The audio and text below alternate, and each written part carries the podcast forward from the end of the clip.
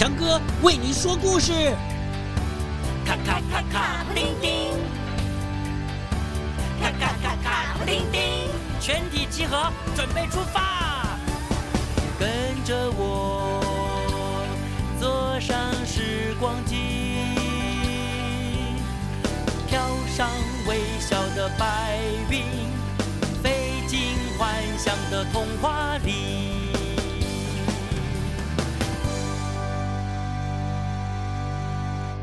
小锡兵，位在桃园市八德区的桃园市立儿童玩具图书馆，有丰富玩具童书，每个周末都有活动，是亲子假日最佳选择。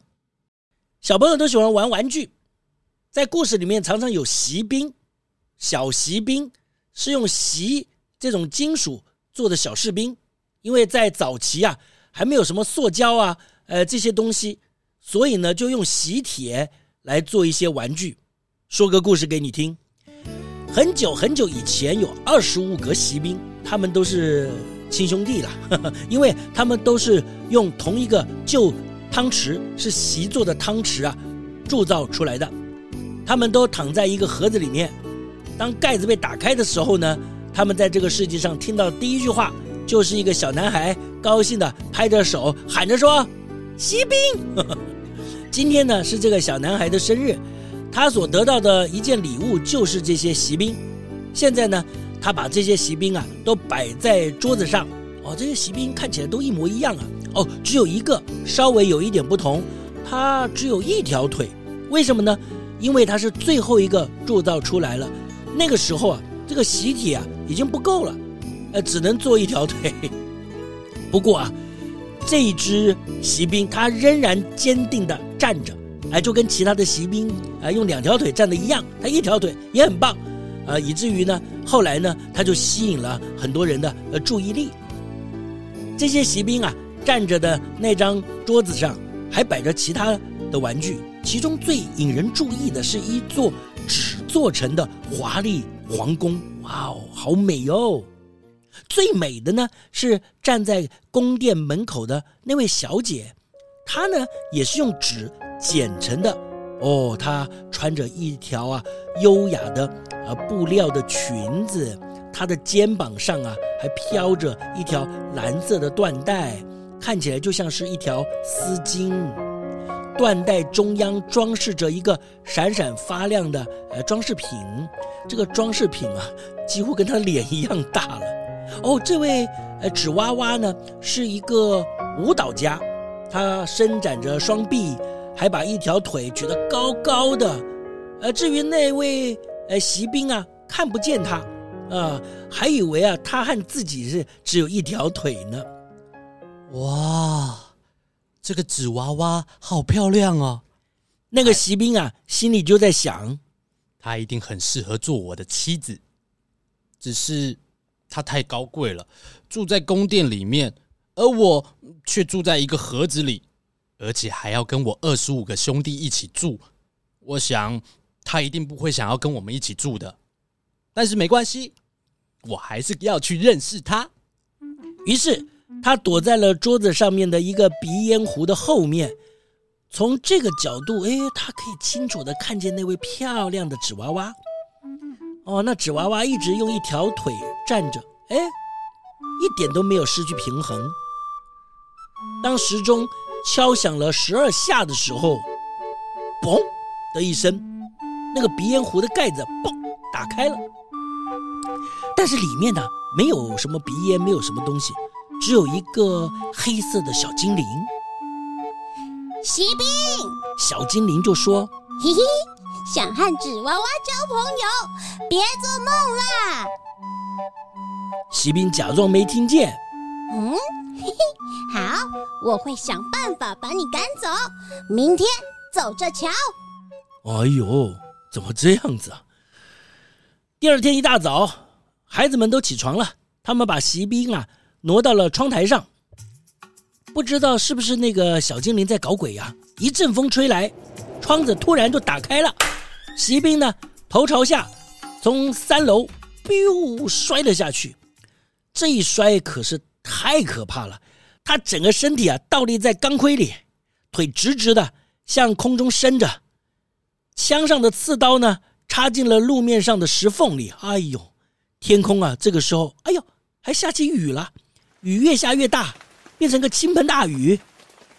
雨停之后呢，两个在街上游荡的小朋友经过这里，哎，你看，有个小朋友就说：“哦。”这里躺着一个锡兵，我们让他坐船去航行吧。哦哦，他们就折了一个纸船，把锡兵放上去。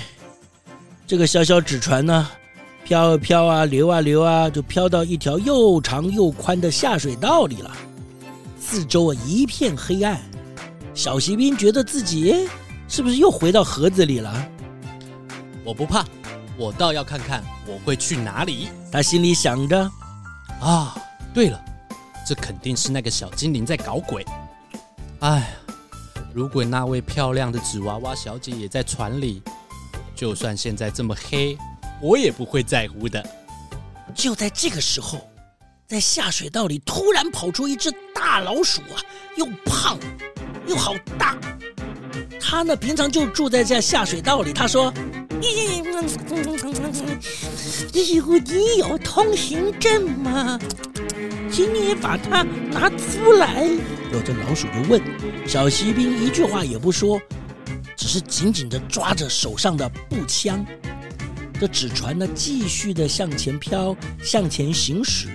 这大老鼠啊，紧跟在后面喊：“你拦住他！快拦住他！他没有交出通行证。”也没有留下呃过路的钱，拦住他。水流呢越来越急促，小锡兵已经能够看见下水道尽头的亮光了。就在这个时候，他又听见一阵巨响，哎呀！纸船呢被冲进了运河里面了。可怜的小锡兵只好尽可能的一动也不动的站在这个纸船里面。纸船呢，接连的，哎呀，旋转了三四回呀，哎呀，河水呢一下子就装满了整艘船呐，纸船就要沉下去了。小锡兵的身体完全浸在了水里面了。他想到美丽的跳舞的舞蹈家纸娃娃，他永远都见不到他了。啊，纸船破掉了，小锡兵。沉到了水底。就在这个时候，一条大鱼咕噜咕噜的游了过来，嗯，把小锡兵吞到了肚子里。哇，这里面好黑啊，呃，比刚刚那个下水道还要糟糕哎！而且这里的空间，呃，好小哦。但是呢，小锡兵很勇敢，很坚定。他倒在那边的时候，手上还抓着他的步枪。这鱼啊，上窜下跳，滚来滚去，游来游去，哎呀，做出很多可怕的动作。慢慢的，他们变得安静下来了。接着，一道闪电的光亮啊，咻，射到他的身体里面。啊、哦，原来这条鱼被抓住了，送到了鱼市场里，被卖掉之后呢，又来到一个厨房里。接着，女仆呢，用一把大刀，噗，把它破开。这个时候，有个人大声的说：“啊，锡兵！”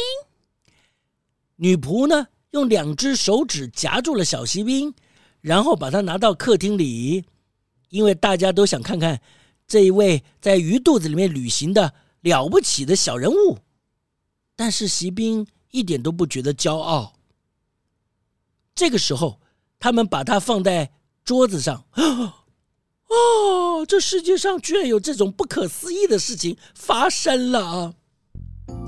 小锡兵发现了什么？他发现他又回到了原先住过的房间里，他看到了从前的那几个小朋友，还有桌上的玩具都在。哦哦哦！他还看到那座华丽的宫殿，还有那位美丽的舞蹈家纸娃娃。他仍然用一条腿站着，而另外一条腿高高的伸在半空中，啊！他和小锡兵一样的很坚定，不动摇。这让小锡兵很感动，他几乎就要掉出眼泪来了。但是他觉得不能这么做。小锡兵看着舞蹈家，舞蹈家纸娃娃也看着小锡兵，但是他们之间没有说一句话。就在这个时候，一个小朋友居然拿起锡兵，咻，把他丢到火炉里去了。他为什么这么做？这小朋友真的是，哎呦！小锡兵站在火炉里，全身上下被照得亮了起来。他感觉到身体里冒出一股很可怕的热气，他身上的色彩都褪去了。那究竟是在旅途中失去的，还是因为他很难过的结果呢？嗯，他也不知道。他远远的看着漂亮的舞蹈家纸娃娃，纸娃娃也看着他，他觉得他的身体正在融化，但是他依然的坚定的扛着枪，一动也不动的站着。这个时候，门被打开了，有一阵风咻吹了进来，飞进了火炉里，飞到了骑兵的身边，随即化成火焰，嗡，消失不见。就在这个时候，骑兵。已经融化成一个锡块儿。第二天一大早，女仆在倒火炉的灰尘的时候，她发现锡兵已经融化成一颗小小的锡做的心脏，而舞蹈家纸娃娃小姐只留下那颗闪闪发亮的饰品，她也消失无踪了。